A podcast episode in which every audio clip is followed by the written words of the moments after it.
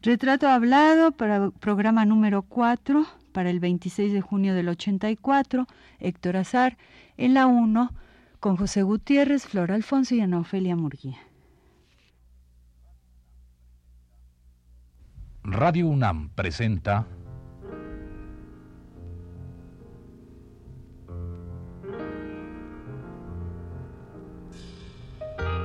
Retrato Hablado.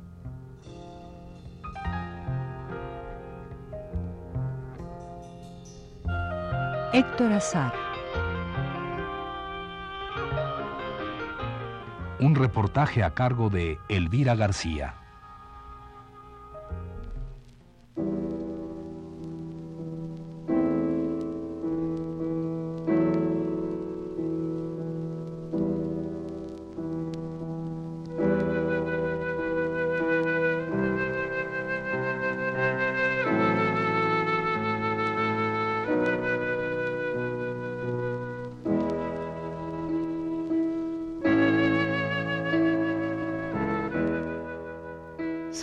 Primeras horas de la tarde.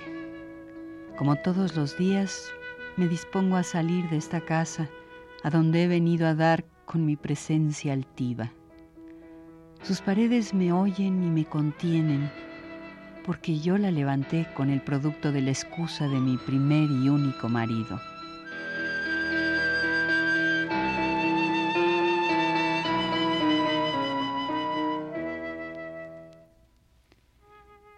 Esto como reflexión, ya que el pobre hombre nunca osó tocarme para no lastimar la delicadeza de su abnegada madre, que dormía entre ambos en nuestras escasas noches nupciales. Hasta que la triste señora no pudo más, pues resultaba demasiado incómodo dormir tres en una cama dispuesta para las estrecheces matrimoniales de hoy en día.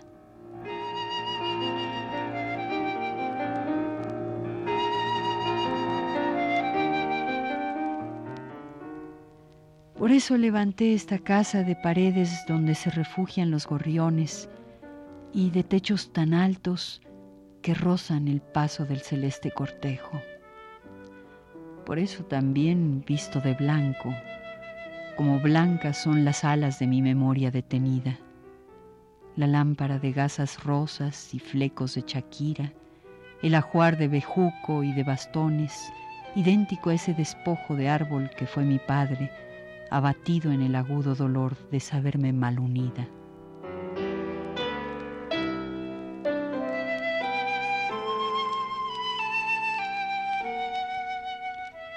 Ahí está la almohadilla en el secreter de nácares, el ámbar de cuero del baúl, anclado a la cama, el salino y albo crochet de crisantema, hermana tan fértil como un surco el ropero del sol y la luna, inseparable como la presencia más placentera que me heredó la tarde soñadora de mi madre.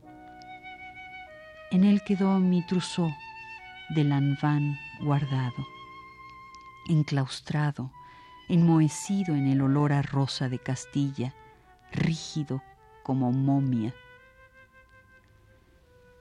Pero son las primeras horas de la tarde de todos los días el viento viene bajando y yo salgo a visitar a mis amistades con las cuales comparto la alegría de seguir viva.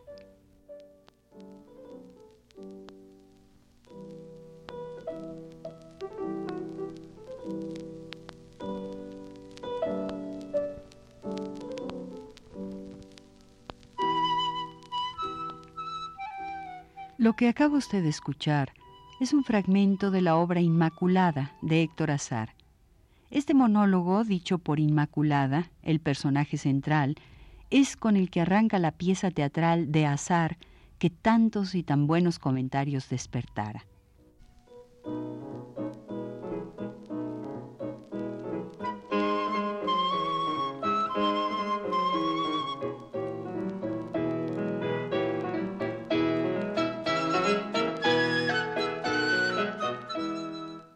Maestro, ¿qué tan a la par de su quehacer como director teatral y funcionario, porque de hecho era ya un cargo, ¿no? va surgiendo la obra propia, los poemas, las novelas, las obras de teatro? Mira, yo siempre he pensado que el, funcionarismo en el arte es uno de los aspectos más riesgosos, más, más terribles que puede ser, porque tú te encuentras a muchos funcionarios que dicen, ya no tengo tiempo, ya no tengo tiempo de escribir, me absorbe la función administrativa, que dicho sea de paso, es una de las funciones más antropofágicas que existen. Ser funcionario en este país es realmente subirse, tenderse en la piedra de los sacrificios, ¿no? Y ser funcionario del arte implica una, una dosis tan grande de masoquismo que no, no, no, no sé si quede algo de energía para poder.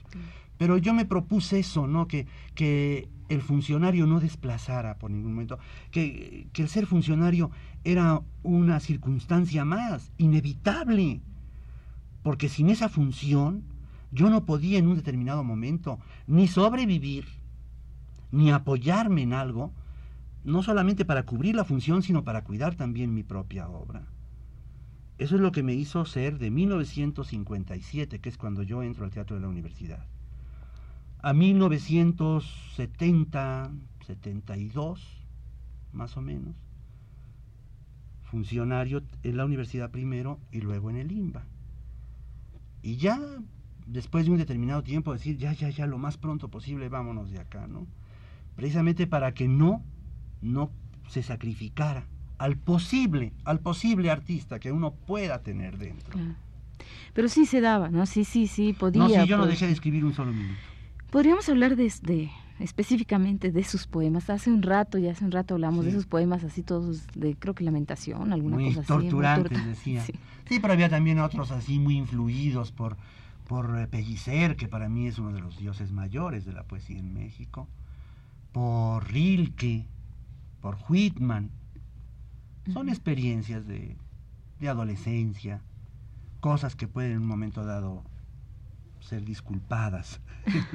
Pero sí rescataría usted algunas. Sí, eh, ahora que estuvimos en Atlisco, en la inauguración del Cadacatlisco, pues se sacaron ahí, Ofelia Medina leyó algunas cosas que escribí hace 30 años y parece que le interesaron a la gente. Pero usted personalmente rescataría... Yo sí, sí. algunos poemas. Con todo gusto y con toda gratitud a ese momento. Claro. De sus dos novelas, ¿cuál elegiría, perdón, si tuviese que hacer la adaptación de ella al teatro? Mira, las tres primeras personas ya está adaptada al cine porque yo considero que ese es un paso que yo ya debo dar y que las circunstancias burocráticas del sistema y particularmente de las instituciones cinematográficas ahora sí que no me lo han permitido. hace unos años estuvo a punto de, de, que se diera ese paso. Yo no puedo morirme sin ser director de, de cine, porque entonces aunque haya vivido en el siglo XX, moriré como un hombre del siglo XIX. Claro. Yo tengo que manejar los medios, los medios que son de mi siglo. Y he estado en la televisión y me he sentido muy a gusto en la televisión y he trabajado a gusto. Y han salido productos interesantes. Pero en el cine no, salvo cortometrajes. Salvo cortometrajes que desde luego tienen su importancia. Pero las tres primeras personas, ya está hecha la versión con mi querido amigo Marco Julio Linares de las, de las tres novelas. Tú sabes que es una trilogía, las tres primeras personas. Ya está hecha la versión, ya está lista, pero... Para cine. Para cine. ¿Pero para teatro? No, para teatro no. Yo pienso que todas mis, todas mis obras de teatro antes fueron unas novelas muy, muy fuertemente vividas, ¿no? No, no. No, mira, con la novela eh, pasa una cosa. Eh, como género, yo siento que me aplico el harakiri y con el teatro, aunque sea tragicomedia, aunque sea un dramón tremebundo, yo me divierto mucho.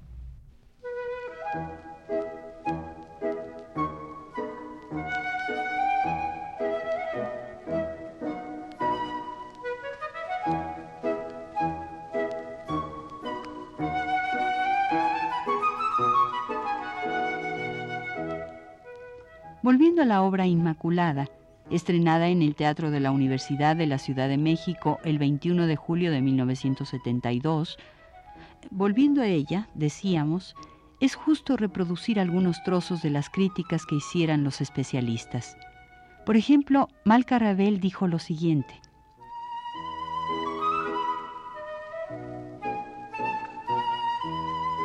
Otra vez, para quienes deseamos un teatro mexicano, helo aquí sin sombreros de petate, sin grosería ni naturalismos desatados, sin miserias antropológicas ni escatologías, pero con toda la miseria y toda la grandeza que el hombre lleva por dentro en el alma.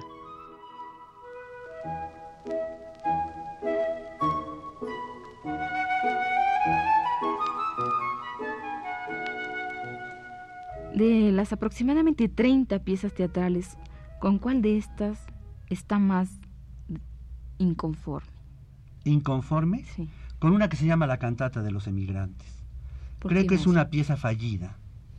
Es una pieza fallida. Creo que es una cosa que no me salió. Que además se estrenó, a alguna gente le gustó, a otras gentes pues ni les gustó ni no les gustó, les pareció una cosa extraña, una cosa rara. Pero es, sería con la única con las otras yo, yo estoy muy contento y le tengo mucho, por ejemplo, mucho agradecimiento a la pasionata. Adoro, adoro olímpica, porque ella, con ella yo viví algo que nunca volveré a vivir, como el hecho de que un señor llegara en París, de que venía de la editorial Zurkamp y me dijera, quiero comprarle su obra para traducirla al alemán. Y pues eso no es posible. Y que pues, a los tres meses llegar a una buena feria y con eso comenzaras a arreglar la huerta, que al cabo de, no sé, 20 años surgiera un cadacatlisco. Imagínate si no le voy a estar reconocido olímpica. Claro. Maestro, hablando solo de teatro, ¿cómo nace una obra o cómo debe o cómo la teje usted? ¿Cómo va tejiendo esa red invisible en la que una obra, unos actores, un director deben atrapar al público? Bueno, eh, yo debo decirte que voy a hablar de, mi experiencia personal, ¿no? Yo cuando me siento para escribir una obra no tengo idea qué va a pasar. No tengo idea. No tengo idea. Yo no, yo no las visualizo como otros muchos colegas. No. Sino me siento y comienzo a escribir necedades, ¿no? Es a mano. Porque en máquina me bloqueo totalmente. Después de ahí pasa la máquina. Y eso ya requiere toda una serie de correcciones, yo corrijo más o menos hasta donde me, mis entendederas me lo permiten, como unas cinco o seis veces, cinco o seis versiones corregidas. Pero así de entrada no entiendo, no tengo la menor idea de qué es lo que va a pasar. Vamos, las, las últimas obras que he escrito son diálogos de la clase medium. Entonces yo siento la necesidad de decir, yo tengo, yo tengo que poner estos, estos diálogos de esta gente que, pertenece a la misma clase que yo, pero que no solamente es la clase media, media, sino medium porque está en estado de trance y de tranza permanente y que tiene que, tiene que expresarse así. Entonces así, así surgieron las tres. Es una trilogía ya terminada a cabo en la, en la Metropolitana, en la Casa de la Paz. Me invitó Humberto Guzmán y Evodio Escalante a leer la última pieza, de, bueno, la, la tercera de la trilogía, que es la incontenible vida del importante señor, del honorable señor Taka Brown. Y pues tuvo mucho éxito en la lectura, espero que cuando suba a escena también lo tenga. ¿Por qué Taka Brown? Porque está Taka Brown, ¿verdad? Es un señor que le resulta Taka Brown la vida, sí, claro.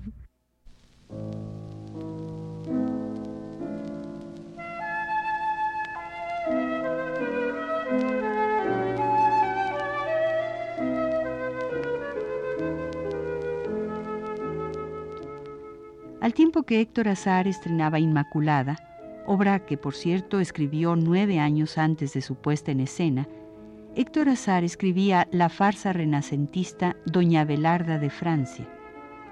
A la vez, era nombrado por segunda ocasión jefe del Departamento de Teatro de la UNAM, puesto en el que permaneció hasta diciembre del mismo año.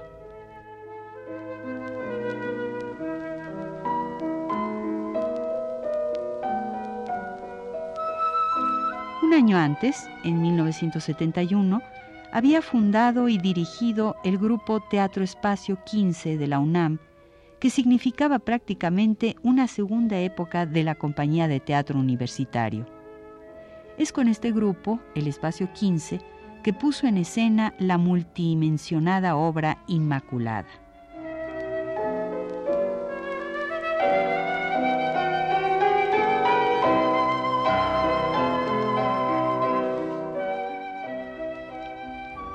También en 1972, Azar dirigía el periódico La Cabra, que él fundara en 1971. Y un nuevo concepto de escenario teatral, el espacio C, era presentado por su creador, Héctor Azar, el 5 de febrero de 1972 en el cobertizo del balneario Agua Verde de Atlisco, Puebla.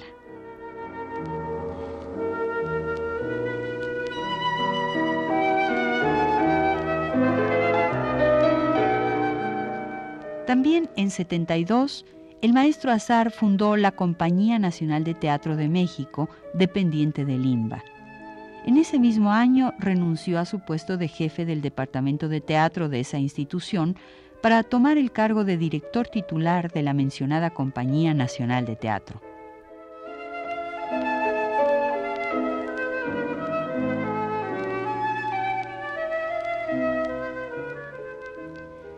Es en 1973 que Héctor Azar se aleja de toda gestión administrativa oficial e inicia una aventura personal al margen de las instituciones.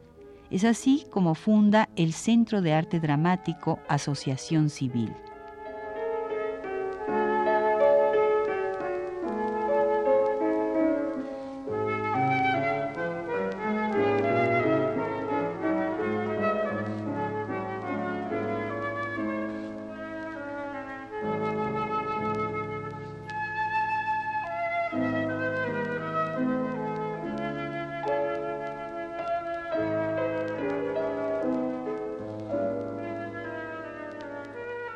Maestro, se goza mucho en el teatro y usted mismo lo dijo hace un rato, pero se sufre más, sobre todo durante el proceso de toda la puesta en escena, antes del estreno, todo esto, ¿no? Y usted especialmente, porque yo he estado muy cerca algunas veces y lo he visto sufrir. lo he visto no, fíjate que no, no sé si terminaste. Ya. Eh, sí, desde luego. Yo pienso que una de, una de las actividades más terribles y más eh, desgastadoras emocional y físicamente es la del director de teatro. Definitivamente, definitivamente. Pero hay ocasiones en que el, el demás conjunto, el conjunto actoril, por ejemplo, te simplifica tanto las cosas que ya no sufres, sino es un supremo deleite. Hay mucho, desde luego, de, de sadomasoquismo en todo esto. Sí, yo le quería preguntar, ¿por qué sufre el director? ¿Qué teme el director?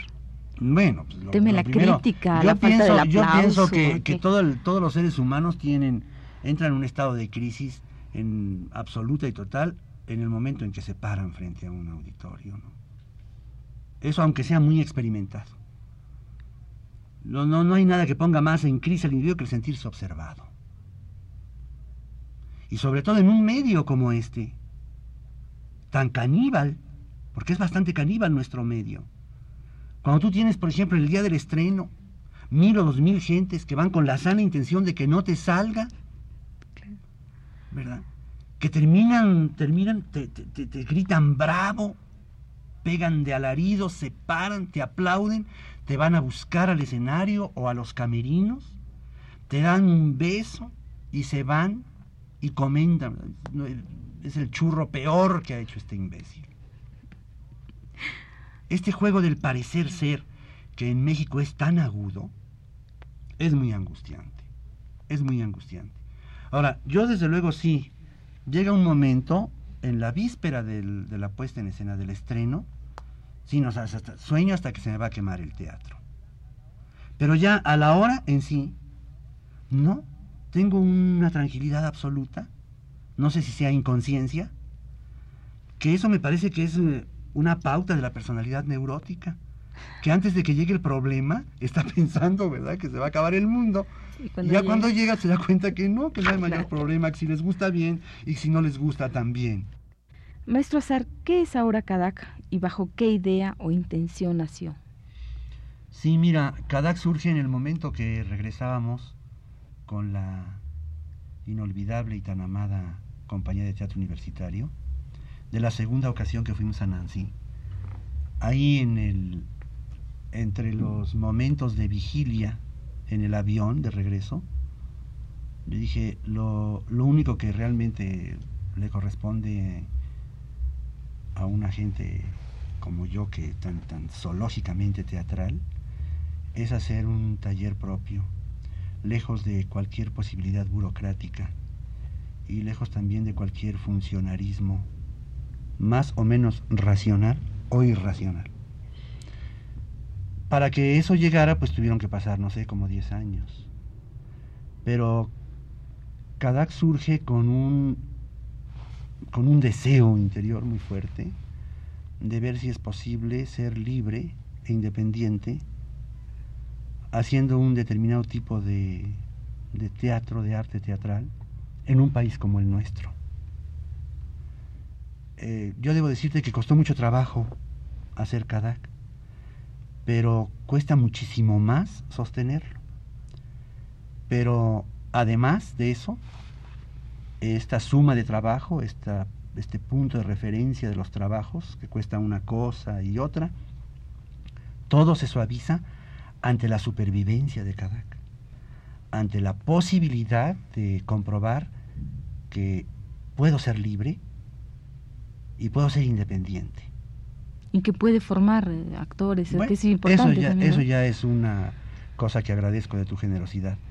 Pero particularmente eso, ¿no? Es muy difícil que un agente de teatro en un país como el nuestro pueda sentirse libre, pueda sentirse independiente. Esto es que pueda prescindir de una manera directa e inmediata del auxilio de las instituciones.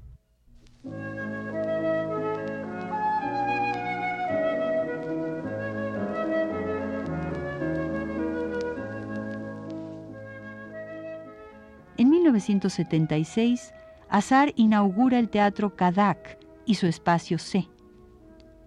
En 1979, las autoridades atlisquenses colocan la primera piedra de lo que será el Kadak Atlisco, justamente en la huerta La Olímpica de allá de Atlisco.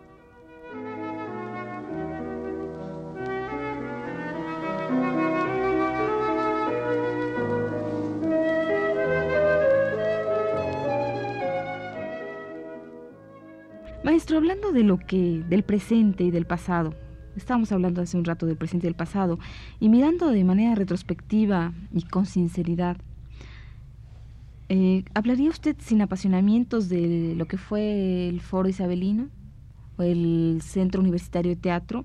¿Qué le dejó al dramaturgo y al funcionario Héctor Azar esa experiencia? Bueno, yo creo que me dejó toda una estructura Digo, mi formación como posible artista de teatro se debe exclusivamente a mi paso por la universidad. Yo realmente a la universidad le estoy definitivamente reconocido y a ella le atribuyo cualquier tipo de estructura que en, los campos del, del asunto teatral yo pueda tener. Yo ahí me formé, como maestro. Empecé mi primaria y mi secundaria en teatro en Cuapa, y mi preparatoria en el teatro estudiantil, y mi profesional con la compañía de teatro y con el Centro Universitario de Teatro. Eh, yo propuse esas acciones, estoy de acuerdo, pero el primero que recibía los beneficios, y no precisamente económicos, porque usted sabe, maestra, que no era precisamente por eso, el primero que recibía los beneficios de la información y de la formación teatral, con conceptos nuevos, con conceptos diferentes, era yo. Como el último de los alumnos y como el coordinador de esfuerzos. la creación del Centro Universitario de Teatro, yo la idealizo en tal forma que realmente no podría hablar del Centro Universitario de Teatro de ese momento, de esos 10 años, con absoluta indiferencia, sin apasionamiento. Para mí fue uno de los momentos más sublimes de mi carrera. Definitivamente. El hecho de que no por un grupo de jóvenes, como puede haber sido el grupo de Cleta, sino el hecho de que yo tuviera que salir de ahí por alguna intriga del décimo piso de la rectoría, me acarrea una lesión tan profunda, me produjo un grito que salió del epigastrio para ser dado donde ahora está Cadacatlisco, y que seguramente tú que acabas de estar ahí, oíste aún el eco. No creo que pueda hablar con indiferencia ni de los maestros ni de los funcionarios que diseñaron el 4 para echarme de la universidad. Y tampoco podría decir qué significó el Centro Universitario de Teatro. Lo idealizo en tal forma que, que mejor ahí lo dejamos.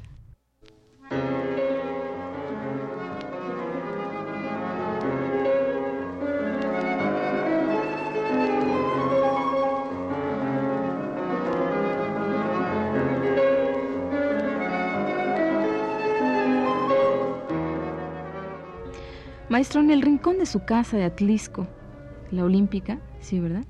No, esa es, la Inmaculada. La Inmaculada. La Olímpica es donde está el Cadac. Exacto, en, la Olímpica. Allá donde, según dice Humboldt, o decía, es el, mejor, clima, del, mundo, ¿verdad? ¿Qué piensa Héctor Azar de su obra, de su vida toda y de su trabajo?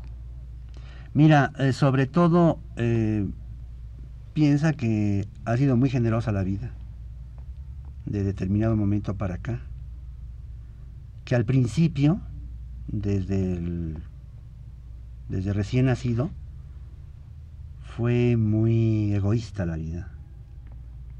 Pero no de un determinado momento para acá, esto es desde el momento en que descubre qué es lo que quería hacer.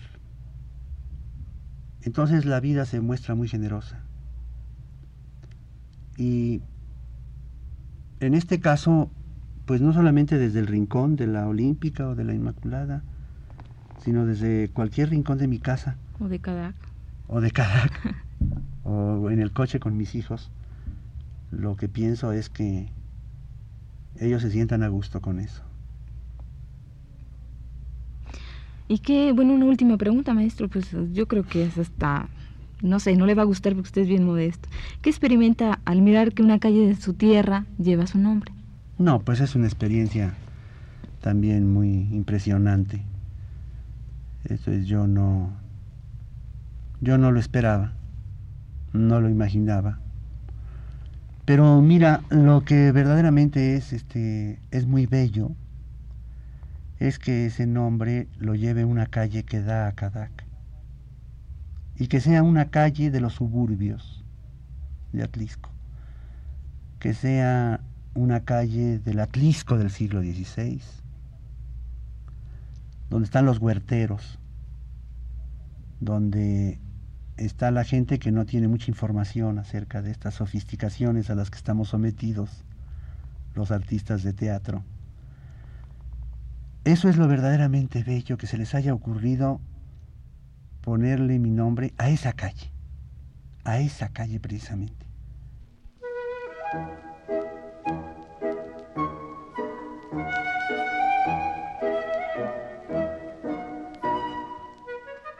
Este ha sido apenas una síntesis abuelo de pájaro del trabajo que el maestro Azar ha realizado a lo largo de sus 54 años de vida y en más de un cuarto de siglo dedicado al quehacer teatral, literario y periodístico.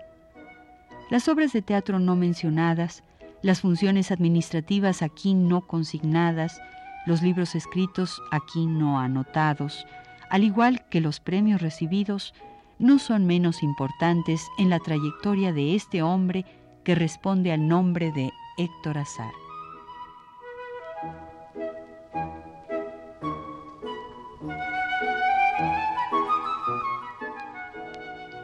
Esta fue la cuarta y última parte de la serie dedicada a Héctor Azar. Gracias por su atención.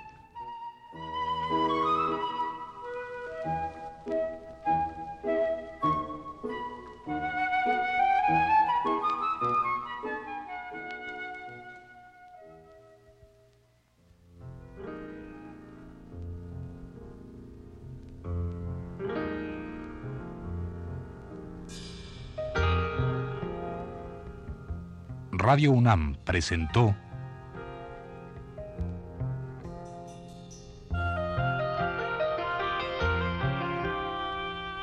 Retrato Hablado.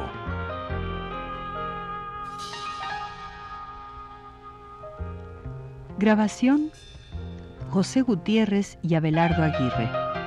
Voz Ana Ofelia Murguía. Fue una producción de Radio UNAM realizada por Flora Alfonso. Un reportaje a cargo de Elvira García.